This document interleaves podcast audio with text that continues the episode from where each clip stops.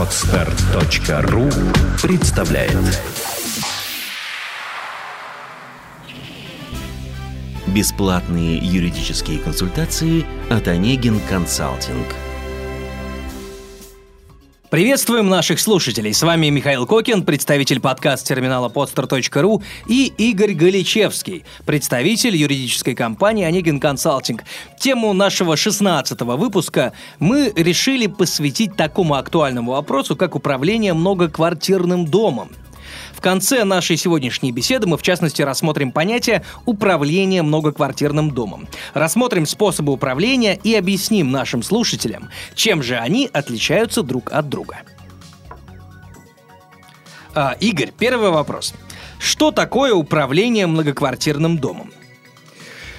Конституция Российской Федерации закрепляет право каждого гражданина иметь имущество в собственности, владеть, пользоваться и распоряжать им как единолично, так и совместно с другими лицами – Указанное конституционное положение отражено в жилищном законодательстве.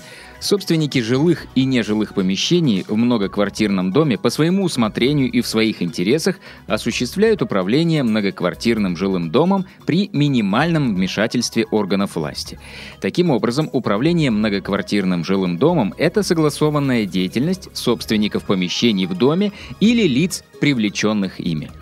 В целом, данная деятельность направлена на обеспечение благоприятных и безопасных условий проживания граждан, надлежащего содержания общего имущества дома, а также предоставление коммунальных услуг гражданам, проживающим в таком доме. А какие способы управления многоквартирными домами предусмотрены э, законодательством Российской Федерации на данный момент, на сегодняшний день? Жилищный кодекс РФ предлагает собственникам три способа управления многоквартирным домом. Управление управляющей организацией. Управление товариществом собственников жилья, ТСЖ, либо жилищным кооперативом, ЖСК, или иным специализированным потребительским кооперативом. Непосредственное управление собственниками помещений в многоквартирном доме. Игорь, а расскажите подробнее о каждом из способов управления, сделав акцент, конечно, на плюсы и минусы каждого из способов. Для начала приведу краткую статистику, чтобы показать слушателям динамику распределения способов управления многоквартирными домами на примере города Санкт-Петербурга. В настоящее время в Петербурге лишь в 19% жилого фонда сформированы ТСЖ или ЖСК. Около 80% многоквартирных домов обслуживаются непосредственно управляющими компаниями. Около 1% жителей выбрали такой способ, как непосредственное управление – как видите, статистика наглядно демонстрирует, что сейчас происходит в городе. Самым популярным способом управления является управление управляющей компанией или по-простому жилком-сервисами. Называться управляющей компанией могут по-разному. Второе место занимают товарищества собственников жилья. И, наконец, третьим и самым редким способом управления является непосредственное управление собственниками помещений в многоквартирном доме – в нашем выпуске мы подробно расскажем о первых двух, так как третий способ управления, непосредственное управление собственниками жилья, является не только самым редким, но и самым непрактичным для граждан. Поясните, а почему непосредственное управление собственниками жилья является самым непрактичным?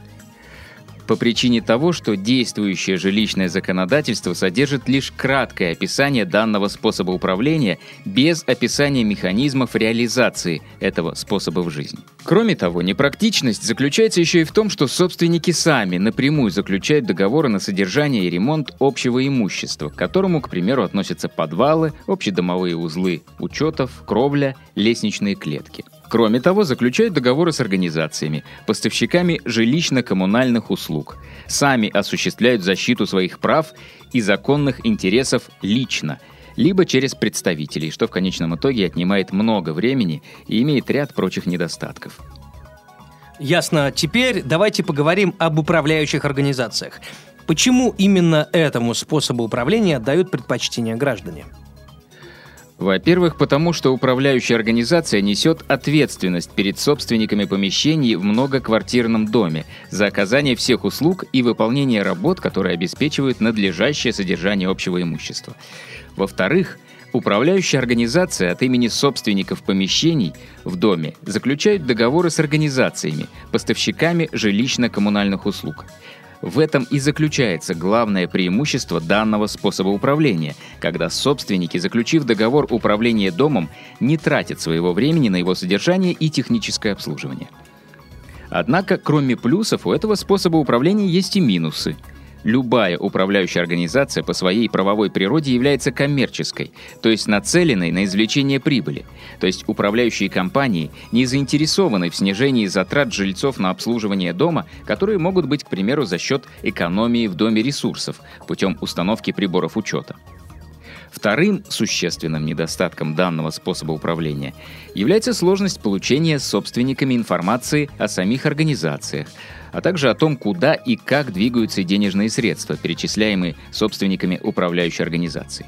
Игорь, а как поступить с собственником, если управляющая организация некачественно оказывает услуги? Собственники могут отказаться от услуг организации, качество работы которой жильцов не удовлетворяет. Это может быть сделано путем проведения общего собрания собственников помещений, на котором могут выбрать новую управляющую организацию либо другой способ управления. А, понятно. Э, с управляющими компаниями и непосредственным управлением разобрались. А что вы можете сказать насчет э, ТСЖ? При управлении многоквартирным домом, товариществом собственников жилья, либо жилищным кооперативом или иным специализированным потребительским кооперативом, указанное товарищество или кооператив несет ответственность за содержание общего имущества в данном доме.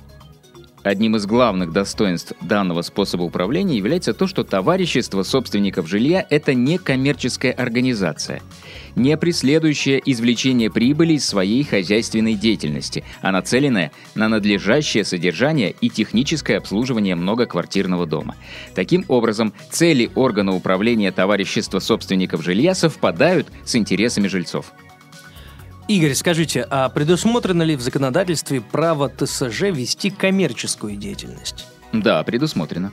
Право вести коммерческую деятельность является важнейшим преимуществом ТСЖ. К примеру, ТСЖ имеет право сдавать помещения, относящиеся к общему имуществу дома, подвалы, верхние технические этажи, либо принять решение о размещении на фасаде или крыше здания рекламного щита. Доходы от этой деятельности пополнят бюджет ТСЖ. А какие органы управления существуют в ТСЖ? В законодательстве о товариществе собственников жилья указано, что высшим органом управления в ТСЖ является общее собрание членов ТСЖ. По иерархии после него идет правление ТСЖ, члена которого из своего состава избирают председателя правления. А какие недостатки есть у ТСЖ? Мы говорим сейчас только о плюсах, наверняка есть и минусы. К недостаткам этого способа управления многоквартирным домом относятся, как правило, экономические аспекты. В частности, сложность получения бюджетных дотаций, необходимость изыскания средств для финансирования необходимых расходов, неплатежи населения. В частности, если кто-то из жильцов не хочет платить, в том числе обязательные коммунальные платежи, взыскать с него долги можно только через суд. На это могут уйти годы, и все это время недостачу придется покрывать за счет исправно платящих жильцов. В заключении нашего выпуска хотелось бы затронуть вопрос, касающийся механизма реализации права собственников выбирать способ управления домом. Каким образом жильцы могут выбирать либо изменять способ управления домом? В соответствии со статьей 44 Жилищного кодекса РФ, общее собрание собственников помещений является органом управления многоквартирным домом. К компетенции общего собрания собственников законодатель относит в том числе и выбор способа управления. Таким образом, выбрать либо изменить способ управления жильцы могут только путем проведения общего собрания собственников помещений. Процедура проведения общего собрания собственников